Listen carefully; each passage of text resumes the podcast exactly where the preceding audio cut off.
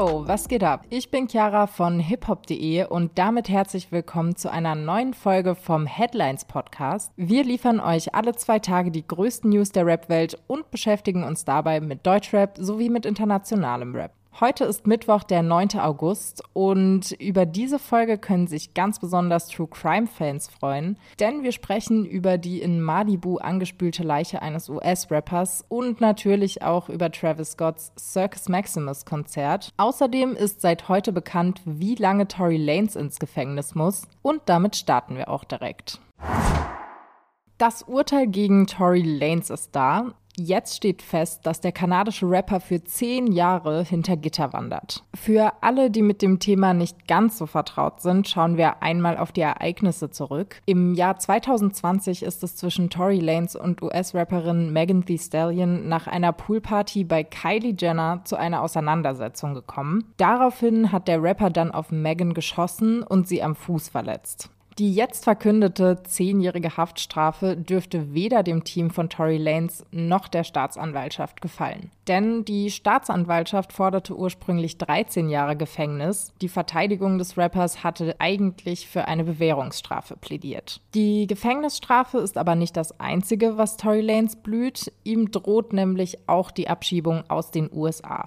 Megan Thee Stallion war zur Urteilsverkündung übrigens nicht persönlich anwesend, weil sie, nach eigenen Angaben, nicht in einem Raum mit Tory Lanez sein wollte. Sie hat vor Gericht aber ein Statement verlesen lassen, in dem Megan schreibt, dass der Rapper sie nicht nur angeschossen, sondern sich danach auch noch über ihr Trauma lustig gemacht hat.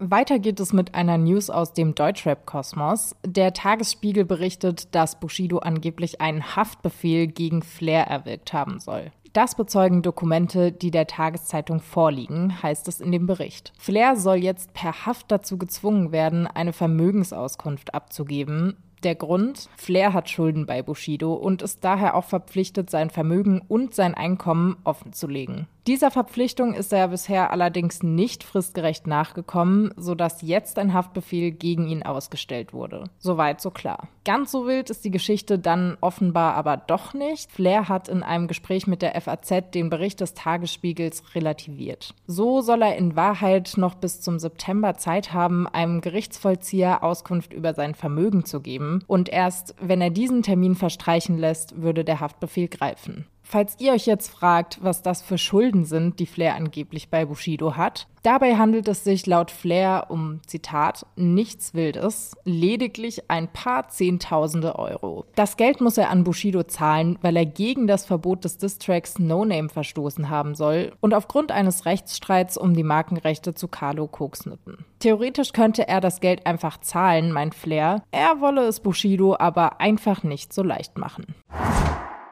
Um dieses Thema kam man in den letzten Tagen wirklich nicht herum. Vor zwei Tagen fand Travis Scotts Utopia-Konzert in Rom statt. Travis lieferte seinen Fans außerdem das Bühnencomeback eines US-Rappers, mit dem so wohl keiner gerechnet hat, denn er holte überraschend einfach Kanye West auf die Bühne. Es ist Ye's erste öffentliche Performance nach den antisemitischen und rassistischen Äußerungen im letzten Jahr. Travis Scott kündigte Kanye nach dem Track Sirens als den einzigen Menschen, der immer an seiner Seite stand, an. Darüber hinaus gab der Utopia-Artist ein klares Statement ab. Er sagte, Zitat, es gibt kein Utopia ohne Kanye West. Es gibt keinen Travis Scott ohne Kanye West. Es gibt kein Rom ohne Kanye West. Gemeinsam performten die beiden dann vor rund 60.000 Leuten die Songs Praise God und Can't Tell Me Nothing. Übrigens wurde die gesamte Circus Maximus Show live übertragen. Für alle, die den Stream verpasst haben und sich die Show im Nachhinein ansehen möchten, gibt es aber gute Nachrichten. Auf YouTube findet man mehrere Livestream-Aufzeichnungen der gesamten Show.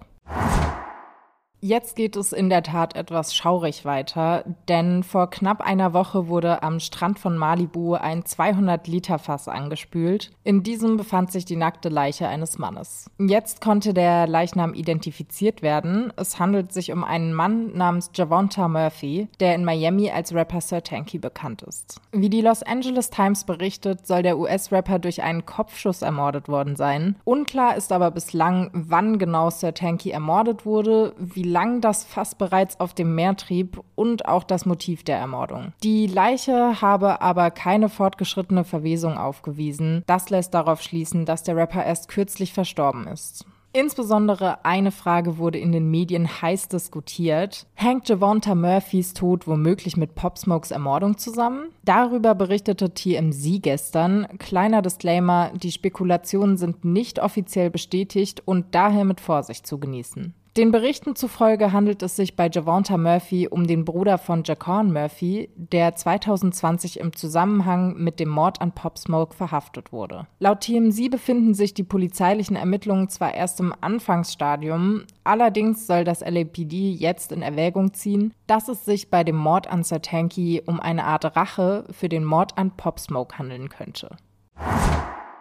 Ja, es ist schon wieder soweit. Six Nine wird angeklagt. Dieses Mal, weil er falsche Behauptungen über seinen ehemaligen Tätowierer veröffentlicht haben soll. Hinter der Anklage steckt der besagte Tätowierer Tekashi Matsuwa, der, die meisten können es wahrscheinlich schon erahnen, die Inspiration für Six Nines ursprünglichen Künstlernamen war. In der Supervillain-Dokumentation der Produktionsfirma Showtime klärte Six Nine über die Herkunft seines Künstlernamens auf. Dort sagte er über seinen ehemaligen Tätowierer unter anderem, dass er, Zitat, heroinabhängig war und die Droge konsumieren würde, um, Zitat, kreativ zu sein, sowie um sich, Zitat, in seine kleine Welt zu begeben. Tekashi Matsuba klagt nun wegen genau dieser Behauptung, dass er heroinsüchtig gewesen sei, gegen den Rapper. Er dementiert die Drogensucht und prangert darüber hinaus an, dass Six Nines Aussagen sein Leben negativ beeinflusst haben sollen. Seine Frau habe ihn aufgrund der Drogenmissbrauchsvorwürfe verlassen und auch sein Tätowiergeschäft sei vorrangig durch, Zitat, die falsche Andeutung, er könnte ein Drogenkonsument sein, eingebrochen. Problematisch für Six Nine ist vor allem, dass sich sein Anwalt von dem Fall zurückgezogen haben soll. Außerdem habe der Rapper versäumt, einen neuen Anwalt für den Fall zu engagieren. Laut Laut den Berichten von TMZ soll Tekashi Matsuba daher sogar einen Anspruch auf ein sogenanntes Versäumnisurteil haben, was bedeuten würde, dass auch in Abwesenheit von 6 9 und dessen Team ein Urteil gesprochen werden kann.